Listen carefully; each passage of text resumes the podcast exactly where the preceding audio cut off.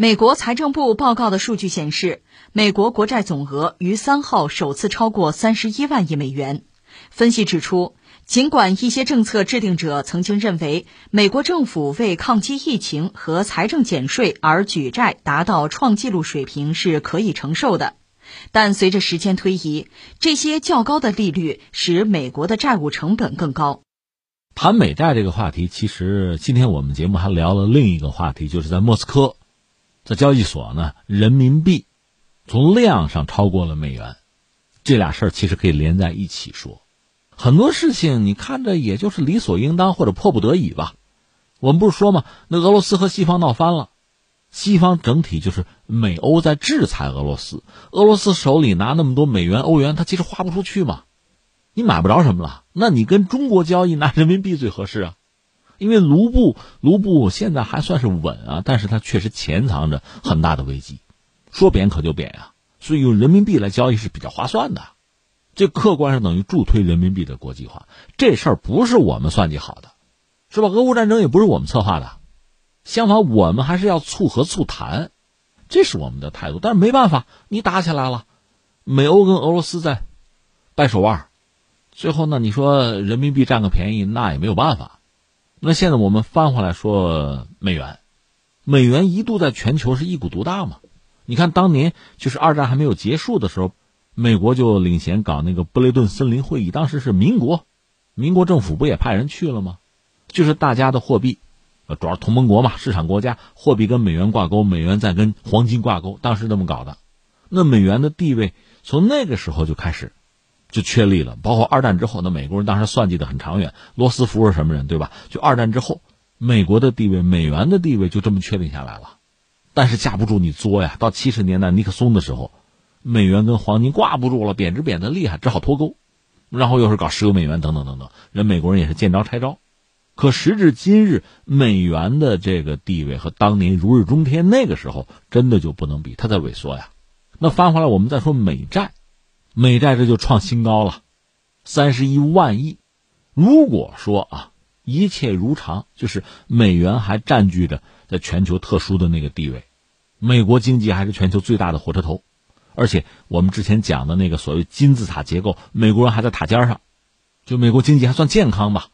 那这三十一万亿，那债就债呗，三十一万亿就三十一万亿呗，就一切如常，这个世界就正常的那么运行着。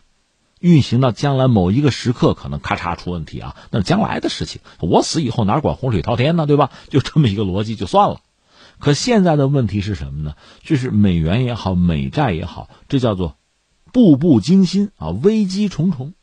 这就是咱们网上那个词儿，你不作不死吗？no 作 no die 吗？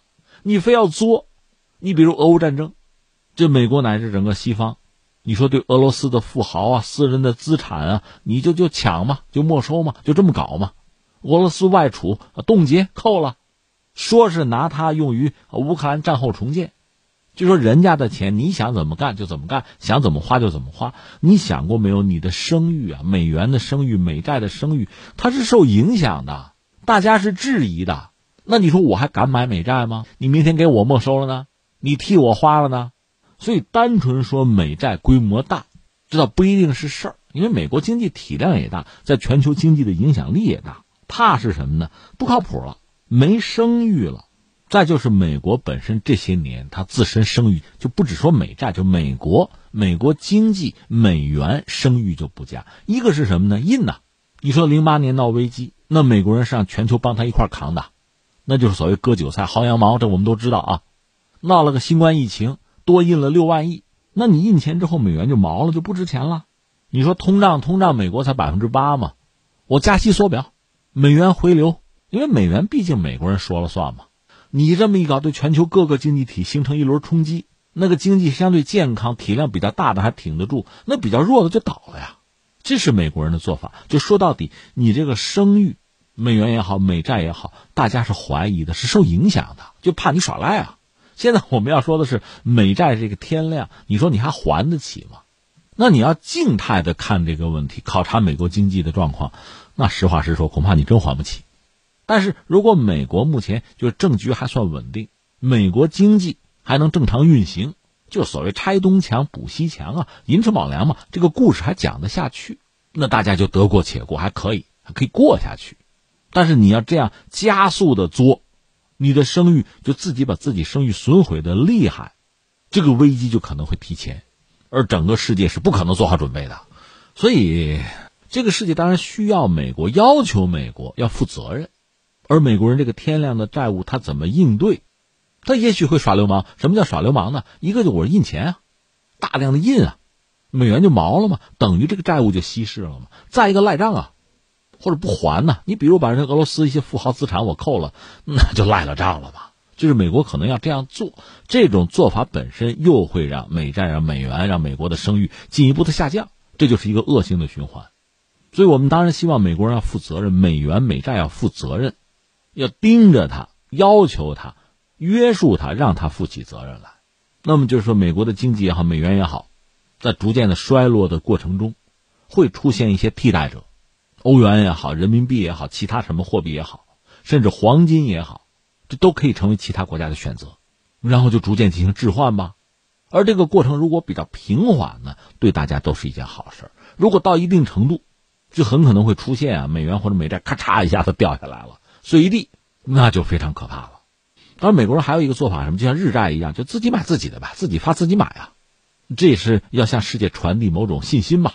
你看，我也买，我不怕，你们也买啊。可现在大家最担心的就是你的声誉受损之后，大家还敢不敢买美债？还愿不愿意买？做接盘侠，那是有限度的。你别把自己装进去啊。如果大家都质疑、都怀疑你，大家都不买了，你可就砸下来了。就这一天什么时候到？我们不知道，但是我们都必须为这一天的到来做准备，哎，这就是这个世界的真相。